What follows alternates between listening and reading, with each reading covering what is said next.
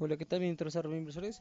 Hoy hablaremos tantito sobre una definición y componentes del financiamiento, hablando de que el financiamiento se definió como el saldo agregado de la cartera de crédito otorgado por los intermediarios financieros residentes en México o los a los, perdón, a los sectores privados y públicos, viendo que la deuda en circulación en el mercado de valores nacional y el fondeo recibido del extranjero tanto mediante colocación en los mercados de valores internacionales como a través del otorgamiento de créditos por parte de intermediarios financieros no residentes en México ha acreditado, perdón, acreditados mexicanos.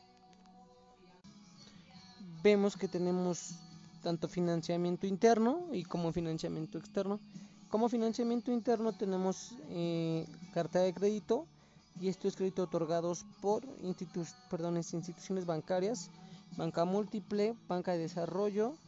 También tenemos intermediarios no bancarios, eh, obviamente estos están regulados, que son los almacenes de depósito, los OCAPs, los OFIPOS, los OFOMES y las uniones de crédito.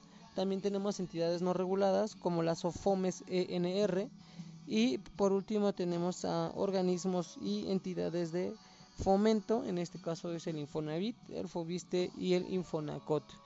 También que como emisión, perdón, emisión de deuda interna y certificados bursátiles fiduciarios, tenemos los valores emitidos por sector privado, en este caso certificados bursátiles y otros títulos, eh, también certificados bursátiles fiduciarios como los este retomaremos más adelante en un podcast eh, también otro punto son los CKDs, las fibra, los SERPIS y la fibra.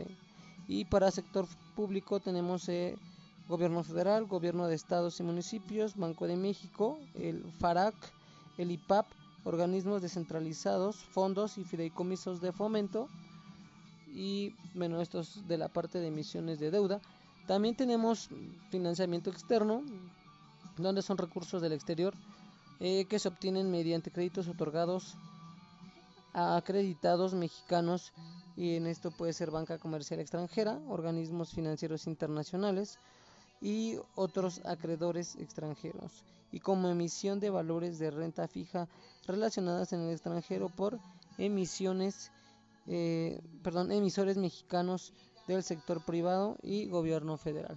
Con esto englobamos con estos tres puntos eh, el financiamiento que puede ser tanto interno y externo.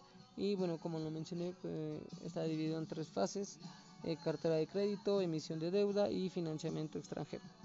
Estos tres puntos son importantes mediante que que más adelante en el siguiente podcast hablando de financiamiento exactamente hablaremos unos puntos más a detalles sobre cantidades y otros puntos en porcentaje relevantes eh, en, en, definición y, y con información de componentes de financiamiento.